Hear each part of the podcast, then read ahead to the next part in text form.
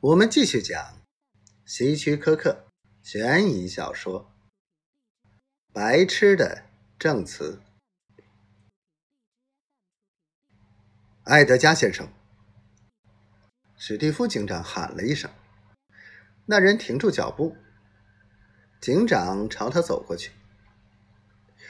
你的小狗似乎很想转向这条车车道，那是它散步的路线吗？也许那儿有什么东西吸引他。艾德加的嗓音听起来有点刺耳。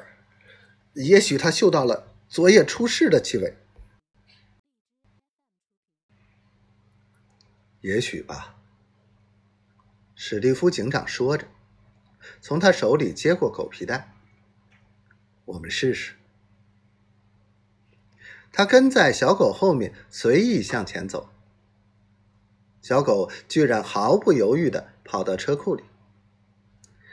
史蒂夫警长推开门，比利领着他绕过汽车，来到离本杰明房屋最近的那道墙，后腿站立起来，前爪伸向工作台。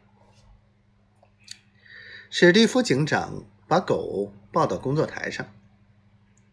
他立刻满意的蜷成一团躺在那儿。警长抬眼看看窗外，从他站立的地方，正好可以看见对面的卧室。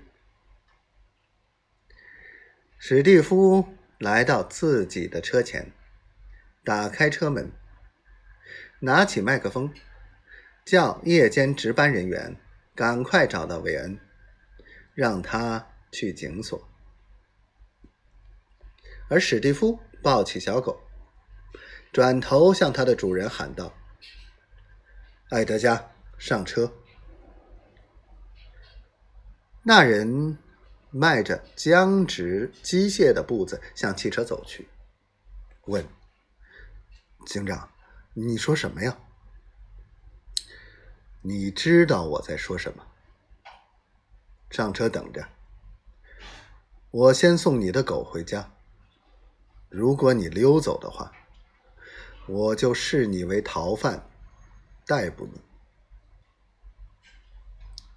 那男人老老实实的坐在车里。警长抱着狗走到街上，对一个停在他汽车旁的人说：“